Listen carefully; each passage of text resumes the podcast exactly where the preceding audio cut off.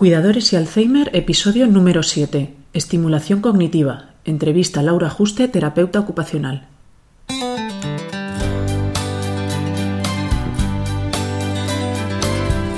Bienvenidos a nuestro podcast sobre cuidadores y Alzheimer, un espacio abierto, vuestro espacio, un sitio en el que podamos compartir información, conocimientos y experiencias. Porque sabemos lo difícil que es cuidar a una persona con Alzheimer, déjanos ayudarte, estamos a tu lado.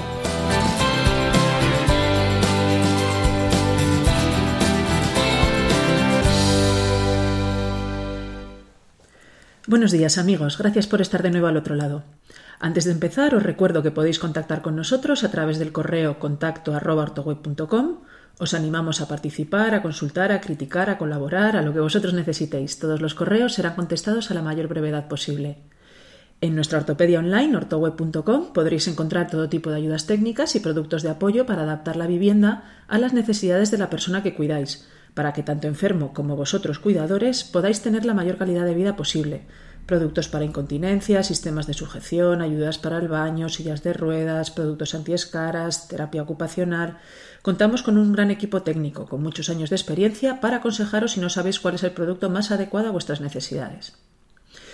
Esta semana empezamos con el mundo de la terapia ocupacional. La terapia ocupacional es el conjunto de técnicas, métodos y actuaciones que ayudan a una persona a facilitar, mejorar o desarrollar su autonomía, su capacidad para desenvolverse en la vida diaria, a mejorar la participación social, etc. En el campo del Alzheimer, la terapia ocupacional intenta conservar las habilidades para realizar las actividades de la vida diaria. Para ello se centra en estimular el área cognitiva, el área sensorial, la psicomotricidad, la orientación, etc. Las personas que se encargan de este trabajo son los terapeutas ocupacionales. Para ello estudian una carrera universitaria de cuatro años y son unos excelentes profesionales, grandes conocedores de las ayudas técnicas para la vida diaria. De hecho, en nuestro equipo de OrtoWeb contamos con dos terapeutas. Como hoy nos vamos a centrar en la estimulación cognitiva de la persona con Alzheimer, ¿quién mejor que un terapeuta ocupacional para explicarnos un poco en qué consiste este campo, cómo se trata y qué productos hay para ello? Estuve charlando un rato con Laura Juste, una terapeuta con muchos años de experiencia en el mundo del Alzheimer, y si algo me quedó claro es que este es un campo amplísimo sobre el que volveremos a tratar más adelante. Paso a poneros la entrevista y espero que os resulte tan interesante y entretenida como me resultó a mí. Tenemos hoy con nosotros a Laura Juste, terapeuta ocupacional y responsable de la página de Facebook Terapia Ocupacional en Acción, que cuenta con más de 7.500 seguidores, principalmente terapeutas.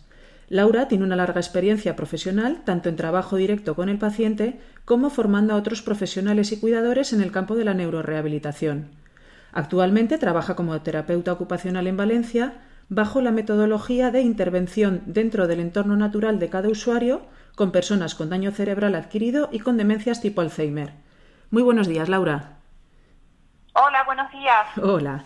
Lo primero agradecerte que hayas aceptado hablar con nosotros para explicarnos un poquito sobre este tema tan apasionante que es la estimulación cognitiva en personas con Alzheimer. Sé que vas muy liada, entonces te agradezco mucho que nos hayas hecho un huequecito. Eh, Gracias a vosotros por, tener, por, por citarme y por tenerme en cuenta para este evento. Nada, a ti. Me gustaría que nos explicases un poco en qué consiste la estimulación cognitiva en una persona con Alzheimer.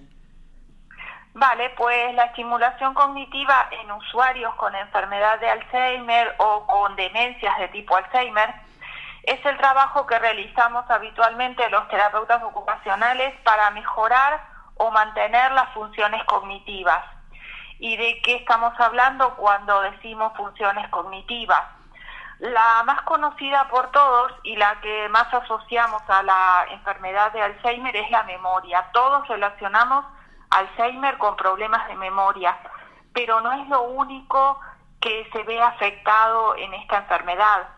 También todas las demás funciones cognitivas como son la percepción, la atención, el lenguaje, el razonamiento, las praxias y las nocias. Todo, las primeras palabras que utilicé quizás sean de uso más común, todos sabemos qué estamos diciendo a qué nos referimos cuando hablamos de atención o de lenguaje, pero quizás no nos ubicamos tanto cuando hablamos de praxias. Sí, eso nos lo vas a tener que explicar. Sí. Exacto. Las praxias son las habilidades que usamos para poner en marcha los programas motores de forma voluntaria y correctamente secuenciado. Por ejemplo, en la vida diaria, una praxia es vestirnos y desvestirnos de forma correcta, o sea, no ponernos el calzoncillo por encima del pantalón o no ponernos un abrigo de piel en pleno verano. Eso es una praxia de la vida diaria. Comer, coger los, los utensilios necesarios y el tenedor y la cuchara y el cuchillo cuando toca, cortar la comida y llevarla a la boca es otra praxia de la vida diaria. Y las noxias, que son este otro palabra raro que ha aparecido por ahí dentro de las funciones cognitivas, es eh, la capacidad de reconocer los objetos.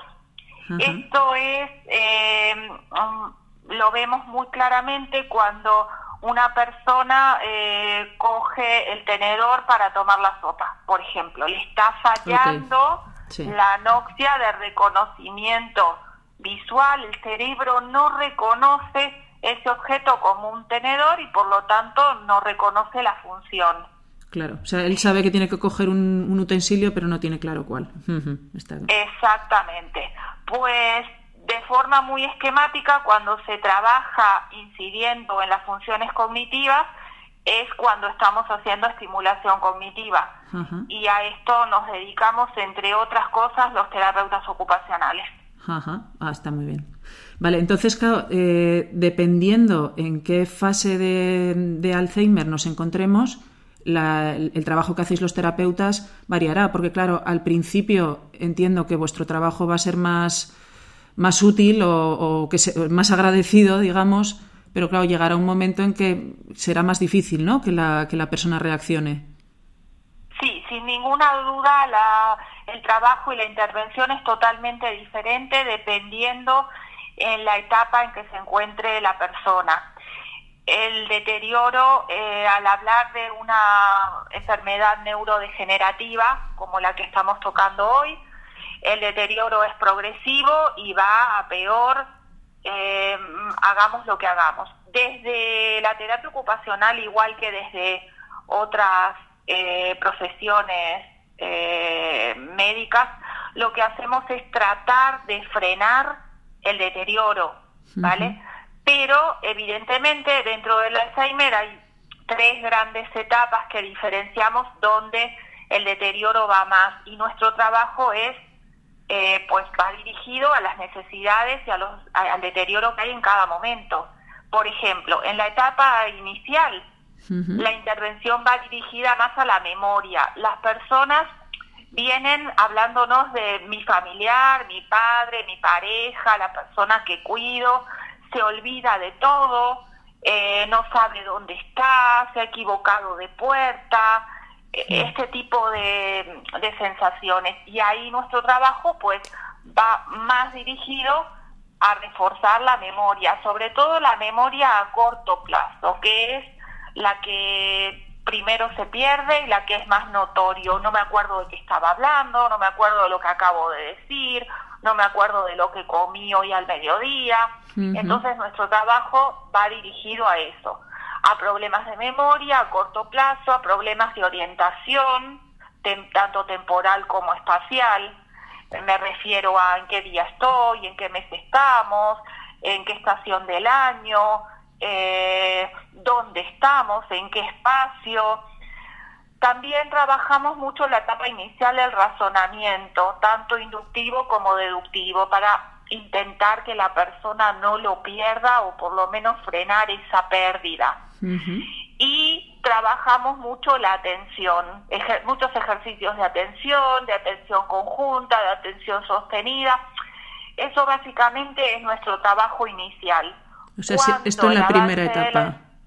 ¿Perdona? En la primera etapa, ¿no? Todo en la primera fase en del Alzheimer. En la primera etapa, exactamente. Pasamos ya a la segunda etapa, que es lo que llamamos etapa de deterioro moderado.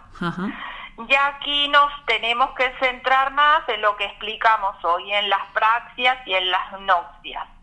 ¿Por qué? Porque empiezan a aparecer los problemas de vestido, no sabemos eh, cómo vestirnos, en qué orden, se abrochan la ropa torcida, se ponen ropa que no corresponde a la estación, eh, pueden salir a la calle en camisón. Entonces, trabajamos más sobre eso, sobre el vestido, el desvestido, las actividades de la vida diaria. ¿Para qué? Para que la persona mantenga su autonomía el mayor tiempo posible. El cuidador tiene que evitar vestirlo y desvestirlo todo el tiempo que sea posible. Hay que darle tiempo, que la persona lo haga, ponerle ayudas técnicas de repente, ponerle la ropa que tiene que llevar o darle a elegir, pero solamente entre dos opciones, para que no se maree con todo un ropero por delante. Claro. Y luego, pues si hay que retocar algo, lo retocamos o se lo decimos, pero hay que favorecer y potenciar la autonomía todo el tiempo que se pueda.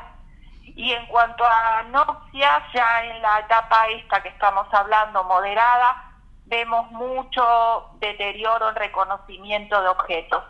Entonces nos centramos mucho en que la persona reconozca fundamentalmente las cosas que necesita para ser autónomo en su vida diaria, en comer, en asearse, en el baño, en el vestido, en la toma de medicación, en la cual los pastilleros estos que se venden tanto en farmacias como en ortopedias nos ayudan mucho y todo este tipo de actividad sin dejar de lado las otras áreas. Siempre se trabaja todo porque somos un todo en general y la intervención desde terapia ocupacional es holística, siempre abarca a todo el individuo, pero esto, te estoy resaltando lo que hay más deterioro y lo que hay que centrarse más. Empiezan a haber en la etapa moderada problemas de lenguaje, entonces también tenemos que estimular sobre todo el lenguaje oral, la comunicación, hablarle a la persona para que no se... Mm, retraiga demasiado y deje de usar el lenguaje. ¿Vale? Y pasamos por último a la etapa avanzada. Y aquí ya la intervención desde terapia ocupacional no es tanto a nivel de estimulación cognitiva, porque lamentablemente estamos hablando de una etapa donde el deterioro neurológico ya es muy importante. Pero nuestro papel aquí toma mucha relevancia en el trabajo apoyando a los cuidadores y trabajando cosas tan importantes como el cuidado de la piel y la hidratación para evitar las úlceras por presión. Por ejemplo, porque estamos hablando de una persona que ya está sedentaria o todo el día en el sillón o cama sillón o todo el día en la cama. Entonces allí es donde instauramos muchísimas ayudas técnicas en la cama, en el baño, en la alimentación y también trabajamos los problemas de deglución que aparecen en esta etapa final. Sí, porque eso también la nutrición es muy importante a la hora de prevenir las úlceras por presión. Vale, entonces, em, claro, vuestro trabajo es principalmente en, en centros residenciales, en centros de día. Eh, claro, si es una persona que está en una residencia, es el personal de la residencia la que se encarga, pero si es una persona que va a un centro de día, luego eh, aparece la figura del cuidador. Entonces, em, ¿qué recomendarías a un cuidador, a un cuidador familiar? Es decir, ¿qué productos o qué en vuestro trabajo qué es lo que soléis recomendar a los cuidadores? Pues eh, yo en lo personal no trabajo ni en residencias ni en centros de día, trabajo en el domicilio del usuario. ¿Tú vas a domicilios? sí. Ajá, vale, vale personas que eh, no están institucionalizadas y que las familias no quieren una residencia o por lo menos no hasta una etapa ya de deterioro avanzado. Exactamente. Entonces, el material que, que utilizo yo, al igual que el cuidador o el familiar, son las cosas diarias, rutinarias que encontramos en una casa. Mm, a mí eh, todos los todo lo que hay en una casa para realizar las actividades de la vida diaria me sirve para estimular cognitivamente. Por ejemplo, las frutas, las verduras, abrimos la nevera, nombramos las cosas que hay, eh, podemos hacer una receta y preparar algo en la cocina, algo sencillo, los colores de las comidas, la ropa que usa la persona habitualmente, mm, todo, todo lo que hay en una casa, el reloj que está colgado en la cocina, o, o nos metemos en la parte del baño y los productos de aseo personal. Yo utilizo fundamentalmente eso para hacer rehabilitación cognitiva de la vida diaria y luego hacemos un trabajo que llamamos de mesa, donde trabajamos la estimulación cognitiva con los típicos cuadernillos que eh, normalmente están clasificados por áreas según el área de deterioro que veamos más afectada. Nos dirigimos atención, a memoria, a todo lo que hablamos hoy, a prácticas, a todo eso en mesa. Pero el trabajo fundamental nuestro dentro del hogar es trabajar con los productos reales, digamos. Mm, fíjate que yo pensaba que principalmente se trabajaba en centros, no sabía. Claro, imagino que también habría gente que va a domicilio, pero no, no pensaba que esto fuera habitual. ¿Cuánto tiempo le dedicas para ver resultados? Eh, los resultados en Alzheimer son un poco difíciles de valorar porque los resultados son frenar el deterioro. Mm. Entonces, para nosotros, si las etapas se hacen muy largas y el deterioro es poco visible, eso es un buen eso es un logro y tanto. Sí, sí, eso es un triunfo, desde luego. Entonces nos centramos en eso, en, en que los resultados sigan siendo los mismos el mayor tiempo posible. Fantástico, muy bien. Vale. ¿Qué recomiendo? En un momento me preguntaste qué productos podría usar un cuidador. Sí, sí, por favor. O algo así. Pues mm, yo diría que poner, por ejemplo, para no perder la orientación dentro de la casa, yo lo que recomiendo mucho es poner relojes y trabajar eh, mm, varias veces en el día, relojes y almanaques, recordar en qué día estamos, en qué hora estamos, qué toca esta hora de una forma que no suene trabajo, sino que suene algo normal dentro de la conversación. Eh, ayudar a la persona a recordar, darle tiempo a recordar, eh, mira el reloj, en qué hora estamos, recién hemos desayunado, por ejemplo. Darle pautas, darle pistas y darle tiempo a que nos diga, son las 10, por ejemplo, las estamos a las 10 de la mañana, perfecto, más o menos son las 10 de la mañana. ¿Y ahora qué toca? Porque normalmente en una casa hay una rutina diaria donde luego de desayunar, pues nos vamos a vestir o a asear o damos un paseo. Bueno, ¿y ahora qué toca? Y luego, ¿qué vamos a hacer? O nos vamos al mercado a comprar las cosas para preparar la comida tratar de, no apartar a la persona de esa, de esa rutina y de esa vida diaria, de integrarlo. Integrarlo en la vida familiar, sí. Exactamente, integrarlo en la vida familiar, si bien no es fácil, hace falta un gran ejercicio de paciencia y, de tiempo y de amor. Eh, es lo mejor, es lo mejor que podemos hacer, que participe de la vida diaria pues el mayor tiempo posible y hay personas que lo logran hasta entrar en la en la etapa de deterioro ya muy avanzado y muy y muy orgánico y muy definitivo. Eso es nuestro reto. Fantástico. Entonces recomiendo pues que jueguen a un juego de mesa con la persona en todas las casas. Normalmente en España hay un dominó o un partido. sí, eso es muy pues típico es una buena forma. Y si no lo tenemos lo compramos son cosas muy económicas se adquieren en cualquier sitio. Leer la prensa escuchar la radio y comentarla. No es cuestión de dejar a, a la persona sentada delante del televisor y olvidarnos de ella. Claro claro importantísimo. Vale, vale, perfecto. Pues te agradezco muchísimo los consejos. una última preguntita rápida. Em, es que los terapeutas ocupacionales yo creo que sois un poco los grandes olvidados en todo el tema de la, del tratamiento y rehabilitación de personas. Eh, ¿Tú crees, ¿Tú crees que, tenéis la importancia que os merecéis y que, le que, la, vamos, que los profesionales dedican el tiempo necesario a vuestro trabajo?